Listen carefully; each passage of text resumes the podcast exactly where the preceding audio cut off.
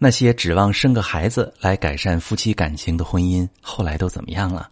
你好，这里是中国女性情感指南，我是许川，用心理学带你找到幸福的方向。遇到感情问题，直接点我头像发私信向我提问吧。我发现很多人在感情出了问题之后，会有一个模板思维啊，只要我怎么怎么样，感情就好了。比如说，只要生个孩子就好了，只要我变漂亮就好了，只要我赚的钱多了就好了，只要我不那么多期待就好了。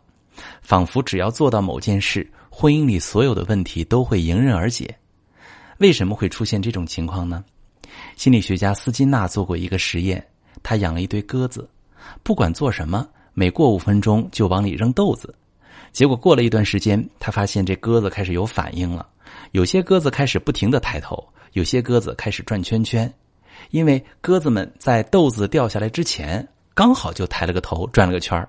几次巧合下来，他们渐渐就觉得是自己的这个动作导致了食物从天而降，于是他总是重复这个动作。在婚姻里，我们往往也会这样，因为不知道怎样经营婚姻才是对的，所以只好看着其他人的经验。恰好有几件事得到了正反馈，效果不错，我们就会把这当成是正确的方式，很少会自讨麻烦的去思考彼此的真实需求。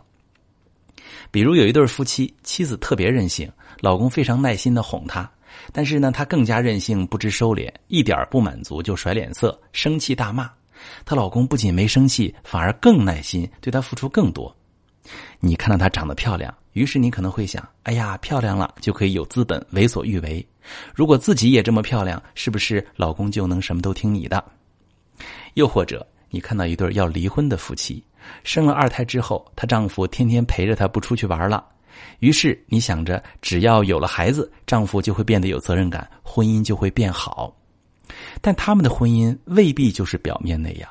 她可能在老公还很穷的时候陪着他住过两百块的有蟑螂的地下室，人有情分；她也可能很会经营婚姻，知道怎样去提供情绪价值，知道怎么去引导老公对她付出，所以。真正让婚姻变好的，并不是那些单个的、表面的、一眼就能看到的因素，而是能透过表面的行为看到彼此背后的真实需求。如果婚姻出了问题，为了拴住伴侣而急着要孩子，初期可能会让婚姻变得稳定，他变得小心翼翼，对你特别温柔。可是当孩子出生之后，他又恢复了原来的样子，到这个时候，孩子还是你来带，一晚上起来喂三次奶。而他呢，打着呼噜踹都踹不醒。这时你只会更加委屈难过，自我责怪，在反思为什么自己的婚姻不如别人的。就算觉得失望，想要离开，一想到孩子还需要照顾，也不希望孩子缺失父爱，你呀又犹豫了。其实孩子并不是经营婚姻的重点，怎样去理解婚姻，怎样去找到适合自己的经营方法才是重点。比如，你觉得他能不能满足你的需求？跟他打电话说孤单的时候，他会告诉你自己要上班，没法二十四小时陪着你。这个时候，你可能会有弱者的心态，想生病让他心疼，想有个孩子让他心软，你就很难从他的情感需求出发。不能理解为什么他把工作放得那么优先，但其实对他来说，多赚点钱养家是他认为负责的体现。当我们总是在用模板思维解决问题的时候，想的其实是一劳永逸，是不享受爱情的苦，又想得到他全部的好，最后忽视了伴侣的情感需求，两个人很难同频沟通，最后反而会加速婚姻的破裂。但是，真正让感情变好的，并不是孩子，而是彼此意识思维的转变，从自我的视角切换到共情的视角，从模板思维切换到解决问题的思维。让伴侣的需求得到满足，所以如果感情不好，应该做的是学会经营感情，去感受伴侣的感受，用爱的视角去看待婚姻，学会表达爱，学会给伴侣提供爱。当我们有能力向伴侣提供爱时，他也会给你反馈爱，